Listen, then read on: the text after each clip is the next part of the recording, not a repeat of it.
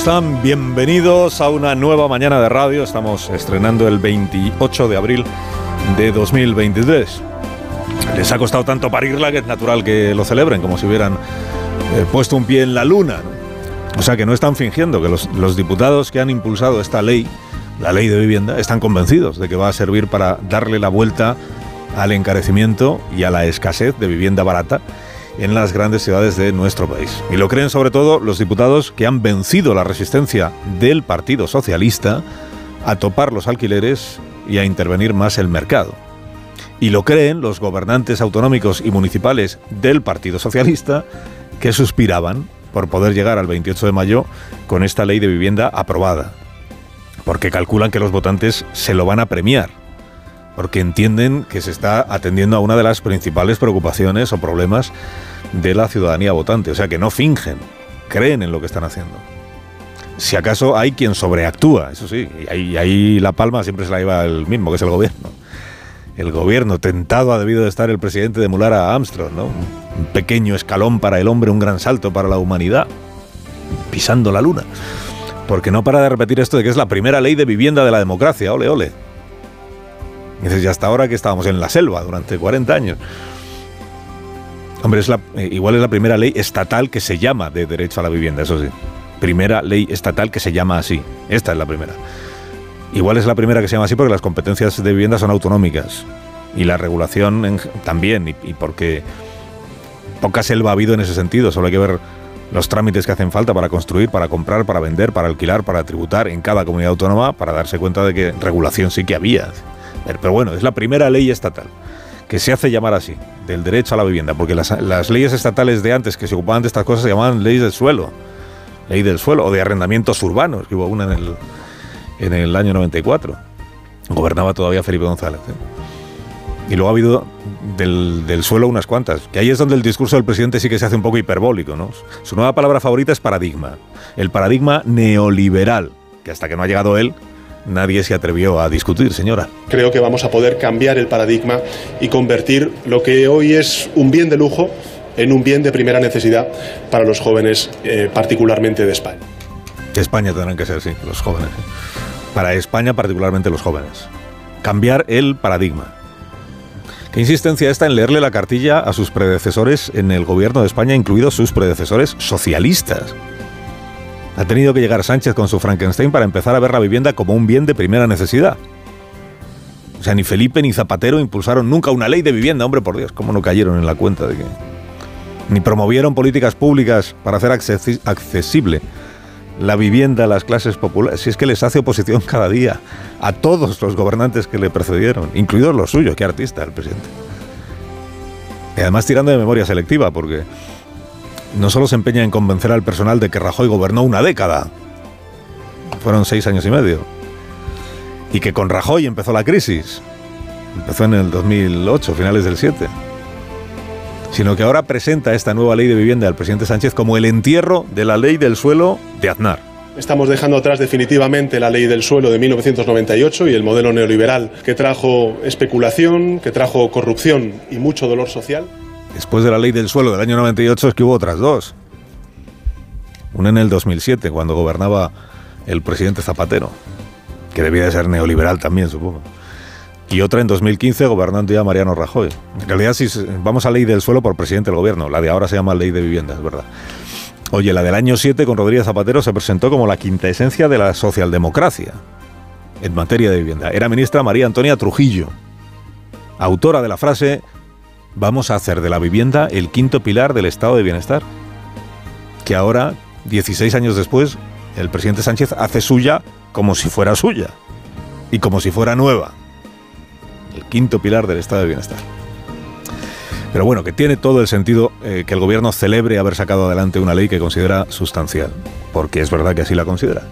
Lo que igual tiene menos sentido es empeñarse en ser Neil Armstrong y acudir ayer sí al Congreso a contribuir con su voto a la aprobación de esta ley. Porque ayer sí que estuvo el presidente en el Congreso. dices, ¿cuál es el criterio para... Igual que el otro día nos preguntábamos, ¿cuál es el criterio para ir al premio Cervantes o no ir?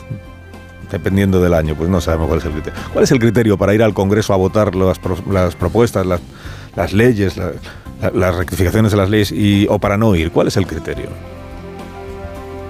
El presidente cumple con sus obligaciones de diputado, que lo es, diputado, con un criterio de puro interés personal.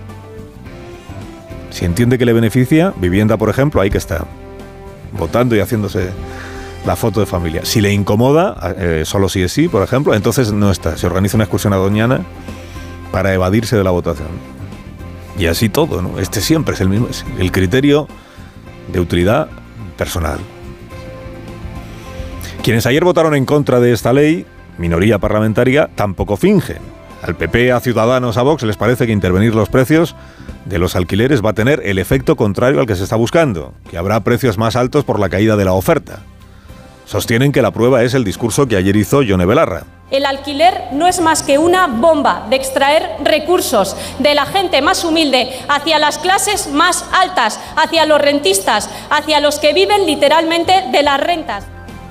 Creen también quienes han votado en contra de esta ley que los planes de vivienda que promete Sánchez pues son hablar por hablar, ven mucha mano dura en los propietarios y mucha mano blanda con los ocupas, y luego está lo del PNV que el PNV también votó en contra de la ley. Y dices el PNV, pero si este es compadre tradicional del presidente del gobierno, ya. Pero es que el PNV opina que esta ley es una injerencia en competencias autonómicas. Se, nos ha hecho de Díaz Ayuso el PNV, así de un, día para otro. Y por eso está muy disgustado con el gobierno. Y por eso no entiende que Esquerra Republicana y Bildu estén a favor de una ley que entienden ellos que va contra la descentralización. O sea, que es una ley centralizadora de competencias o enajenadora de competencias autonómicas. Como el PNV votó ayer en contra, hay medios muy afines al gobierno que hoy ya lo meten en, el, la bolsa, de en el saco de las derechas. Dicen, las derechas en contra de la ley. La derecha nacionalista vasca. Pero no era progresista el PNV. Pero no formaba parte del, del bloque de la investidura progresista que gobierna España. Bueno, que no fingen los que votan en contra tampoco, aunque algunos sí que sobreactúan, es verdad. La política hoy es sobreactuación unos pisando la luna y otros viendo en todas partes a Nicolás Maduro. Bolivarianos, bueno, en ocasiones veo bolivarianos. Como Sánchez ha dicho que va a impulsar muchísimo esta nueva, novísima política los próximos años, porque Sánchez se ve gobernando unos cuantos años más, pues habrá ocasión, gobernando él o gobernando quien sea, habrá ocasión de aquí a unos años de ver cuáles son las consecuencias de esta nueva legislación. Si los pisos baratos se multiplican dichosamente por toda España y los alquileres se desploman en las zonas tensionadas y todo aquello para alivio de los jóvenes, que bien estaría para ellos, o al revés, si de tantas expectativas generadas, pues solo queda al final frustración y promesas incumplidas. Porque ya sabe usted que también hay formas distintas de enfocar aquellos lugares donde ya se han aplicado estas normas, qué resultados ha tenido. Los estudios que existen respecto a si la vivienda en alquiler se encarece o se abarata hay estudios para todos los gustos y dependiendo con quién hable usted, le cuentan una cosa, le cuentan otra. Bueno, antes de todo eso, es verdad, antes de todo eso, lo que va a juzgar la población, la población votante, es si esta mayoría que forman el PSOE, Podemos, el Yolandismo, Esquerra, Bildu, merece seguir gobernando España o merece dejar paso al siguiente, que sería un Feijó investido por Vox, eh, por el PP y por Vox. Investido como poco, lo que veríamos cómo gobernaría. Y antes de todo eso, en cuatro semanas, meta volante de las autonómicas. Con Sánchez y con Feijó llamando a votar contra el otro. Claro, como todavía no estamos en campaña electoral, esta es una cosa muy tonta que se sigue respetando, bueno, muy tonta, lo dice la ley. Hasta que no empieza oficialmente la campaña electoral, los candidatos no pueden decir vóteme a mí, vóteme a mí. Pero lo que sí pueden decir es no vote al de enfrente. Vote al de enfrente. Y en eso están, Sánchez y Feijó, en que vote usted contra el otro para derogar, para borrar, para eliminar al adversario. ¿Sabéis lo que ha dicho la ministra de Hacienda hoy? que el próximo año van a bajar el déficit en 25.000 millones. ¿Qué pasa? ¿Que también lo va a tener que hacer el PP eso o qué? No tienen proyecto, solo insultan.